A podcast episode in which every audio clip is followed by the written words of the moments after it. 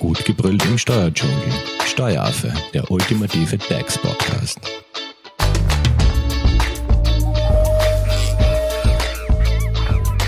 Hallo und herzlich willkommen beim Steueraffen. Wie in der letzten Podcast-Folge bereits angekündigt, setzen wir das Thema Urlaub fort, quasi mit einer Besonderheit, nämlich der Burg, der Bauarbeiter Urlaubs- und Abfertigungskasse. Was das jetzt genau ist und welche Besonderheiten die Burg mit sich bringt, das verrät uns unsere heutige Expertin Christine Höller. Sie ist Personalabrechnerin von der Steuerberatung Hofer Leitinger. Hallo Christine. Hallo liebe Simone. So, was ist die Burg? Ja, wie du schon richtig gesagt hast, es ist die Bauarbeiter Urlaubsabfertigungskasse, kurz genannt auch Burg. Die Burg ist eine Körperschaft des öffentlichen Rechts und wurde 1946 gegründet und wird von Arbeitgebern sowie Arbeitnehmervertretung gleichberechtigt geleitet. Und was macht die Burg? Die Burg, sie verwaltet und zahlt Urlaubsansprüche, Abfertigungsansprüche, Schlechtwetterentschädigungen, Überbrückungsgeld sowie auch Winterfeiertagsvergütung aus.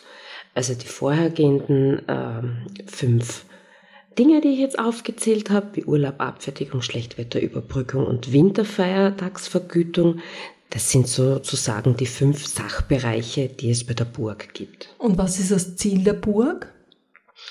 Also Ziel war es oder ist es den Bauarbeitern, die ja äh, saisonalen und wetterlichen Schwankungen äh, unterliegen, auch eine Konsumation des Urlaubs zu ermöglichen.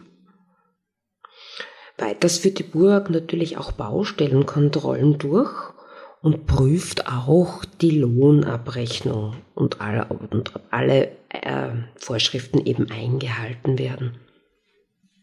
Und ist das alles offline, online oder wie kann man sich das vorstellen? Also mit der Burg kommuniziert man eigentlich rein über ein Online-Portal.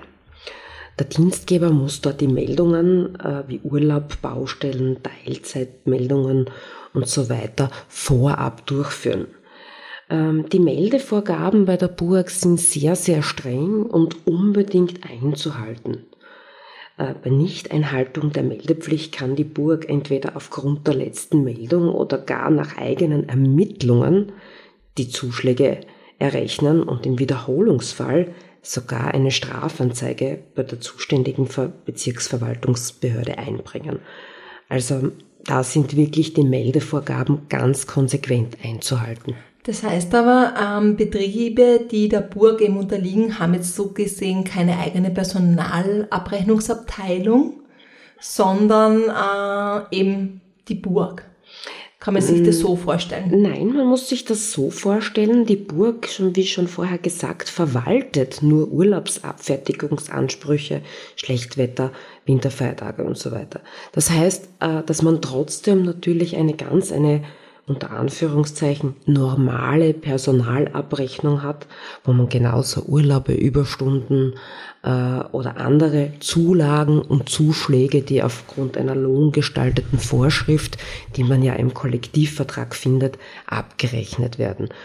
Die Burg, äh, das, was man über das Burgportal einreicht, Schlechtwetter, Urlaub, das muss zusätzlich noch in die Lohnverrechnung aufgenommen werden. Das heißt, da kommt man nicht um eine eigene Lohnverrechnung drumherum. Genau, das sind immer zwei verschieden getrennte Bereiche, wobei das eine ohne das andere nicht geht. Vielleicht einmal ganz prinzipiell, äh, wer unterliegt jetzt der Burg, damit wir uns da mal ein grobes Bild machen können? Ja, also wer der Burg unterliegt, ist nicht so einfach zu beurteilen, da es hier ganz, ganz viele Kriterien und Maßstäbe gibt.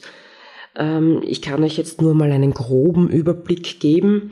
Ähm, man muss sich das immer im Einzelnen anschauen, da das von Tätigkeiten abhängt, von Überwiegenheit der Tätigkeit, von Kollektivvertragszugehörigkeit beziehungsweise Gewerbescheinen.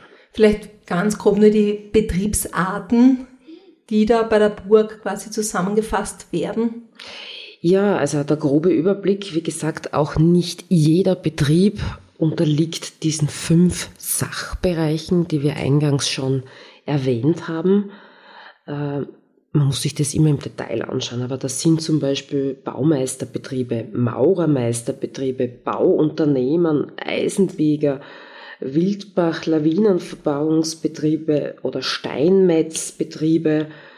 Ähm, Klassiker wahrscheinlich auch Straßenbau, gell?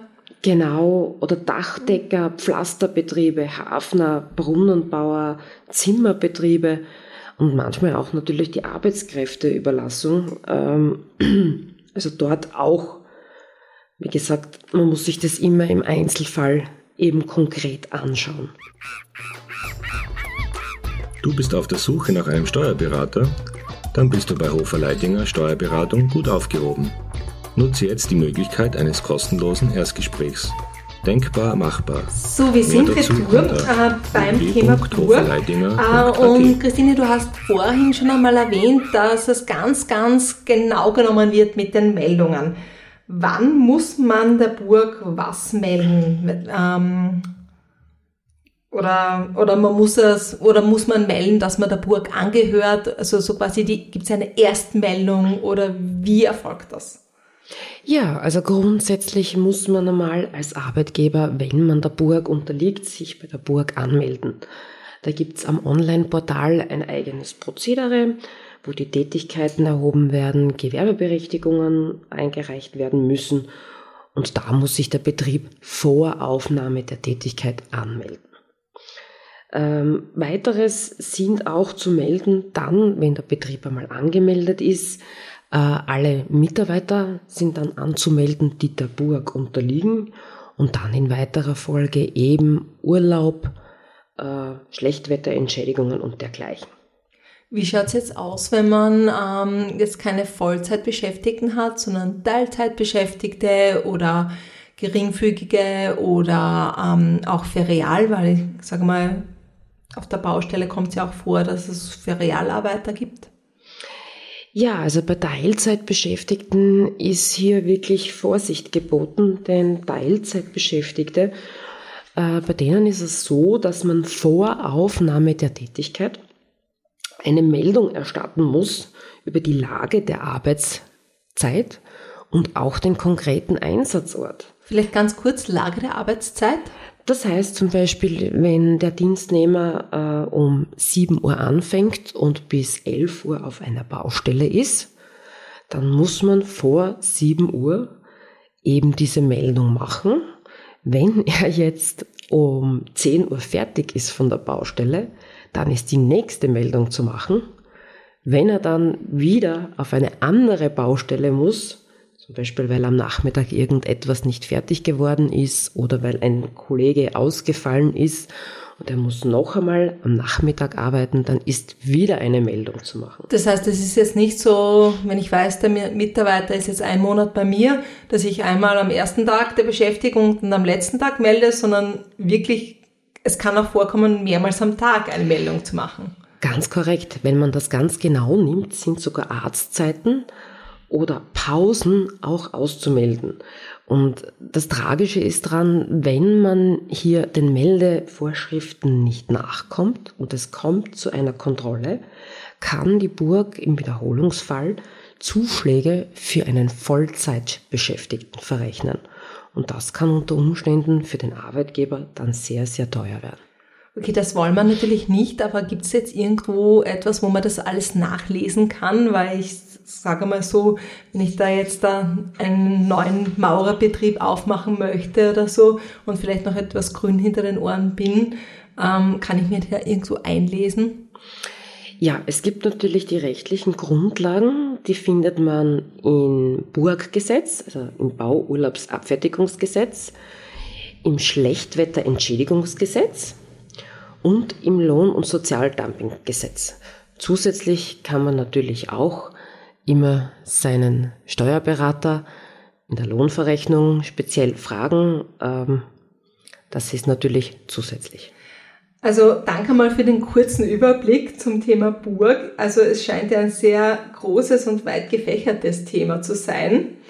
Ähm, Und natürlich will ich den Rahmen der heutigen Folge nicht sprengen, aber ich würde natürlich ganz gerne mit dir zum Thema Urlaub auch noch sprechen und wie die Urlaubsregelung in der Burg eben im Detail aussieht. Vielleicht gleich einmal dazu Teil 2 angeteasert. Äh, Wenn es jetzt zu dem allgemeinen Teil zum Thema Burg noch Fragen gibt, wie erreicht man dich am besten? Unter grazhoferleitinger.at.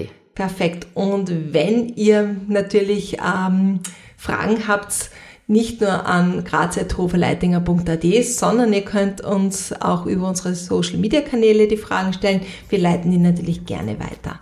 Vielen Dank an dich einmal für den Überblick und danke euch fürs Zuhören. Tschüss. Tschüss. Das war Steueraffe. Wenn ihr noch Fragen, Wünsche oder Anregungen habt, nutzt die Social Media Kanäle. Den Steueraffen findet ihr auf Facebook und auf Instagram. Hinterlasst einfach ein Like oder einen Kommentar. Und wenn ihr keine Podcast-Folge mehr verpassen wollt, dann abonniert den Steueraffen in eurer favorisierten Podcast-App. Weitere Infos findet ihr auch unter www.steueraffe.at. Vielen Dank fürs Zuhören, bis zum nächsten Mal, wenn es wieder heißt, gut gebrüllt im Steuerdschungel.